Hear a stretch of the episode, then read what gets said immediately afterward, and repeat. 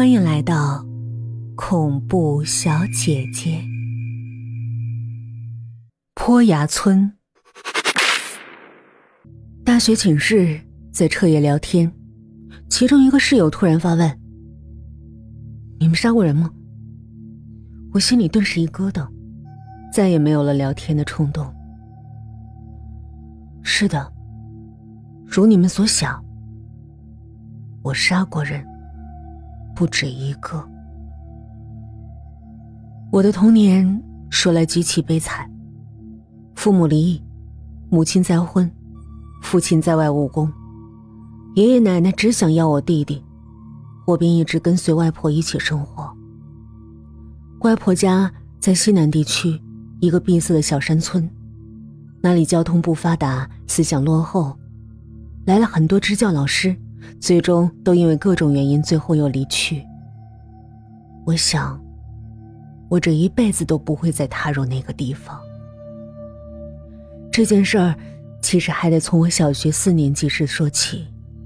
外婆家那里叫做坡崖村，地如其名，要想到那儿，得翻过几座大山，滑铁索、渡河才能到。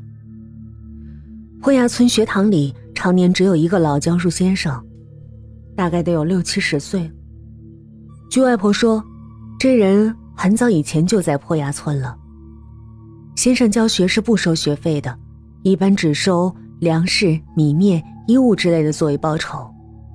但一年其实也收不了几个学生，全靠村里人接济。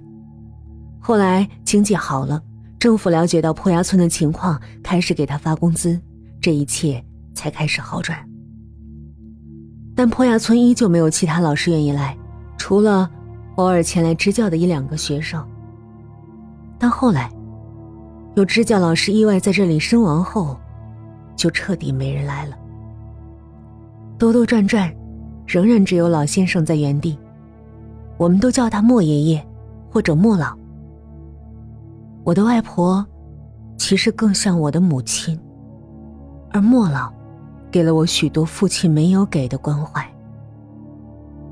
我小学四年级时，坡崖村先后来了两个支教的大学生，一个叫林默蔼，另一个叫程志远。对于从未见过大山外面的孩子来说，两个老师身上的一切都是那么的新鲜。不过，我们都喜欢围着林老师转，因为偶尔他会给我们几颗好吃的糖果，不过只给那几个最听话的孩子。秀秀，林老师今天给我糖了，那糖真好吃，可真甜。说话的人是我的好朋友，陆小花，她此时正开心的向我炫耀。我很羡慕她，我也好想吃林老师的糖，但他好多天才发一次，每次都给最乖的同学。可是我这次很气不过，陆小花才不乖。他总是在放学后偷偷溜到村子的后山去玩，可是大人明明都说后山危险，有吃人的野狼，小孩子是不允许去的。下课后，我气鼓鼓找到办公室里的林老师，想告陆小花的状。办公室里另一个支教老师程老师也在，同时还有一个隔壁村六年级的女孩叫何春花。看见我，何春花眼神有些躲闪，不过我没深究。何春花性格向来唯唯诺诺，性子腼腆。我之所以认识她，是因为她是整个六年级里最漂亮的女生。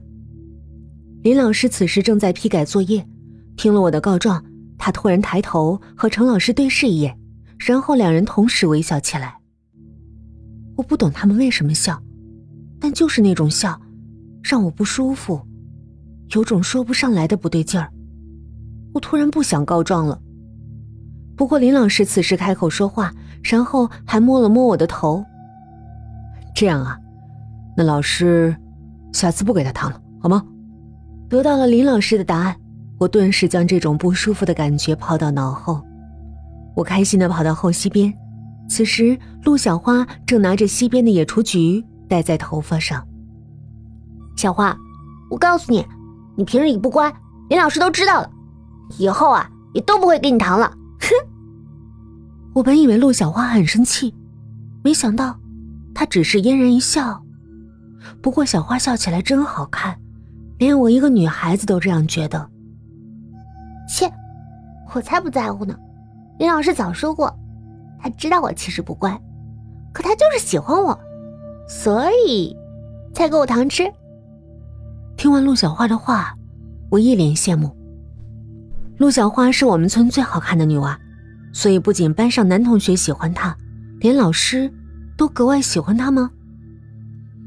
不过，我很快忘了这个茬儿。放学后，我高兴的拉着陆小花一起回家，但陆小花却放开我。秀秀，今天我不和你一路了，我还想去后山，你先回去吧，别告诉别人。我很不解，陆小花为什么总喜欢去那么危险的地方，但我总是拗不过她，只得先回家了。陆小花已经三天没来上学了。我去找了她几次，但陆小花的大伯母说她这几天不舒服，要在家休息。陆小花似乎也不愿意见我，每次只隔着窗户和我说几句话。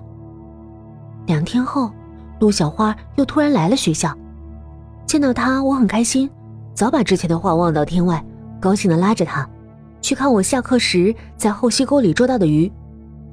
我在小溪边专门挖了个坑，里面就放着我的小鱼。秀秀，你真幼稚！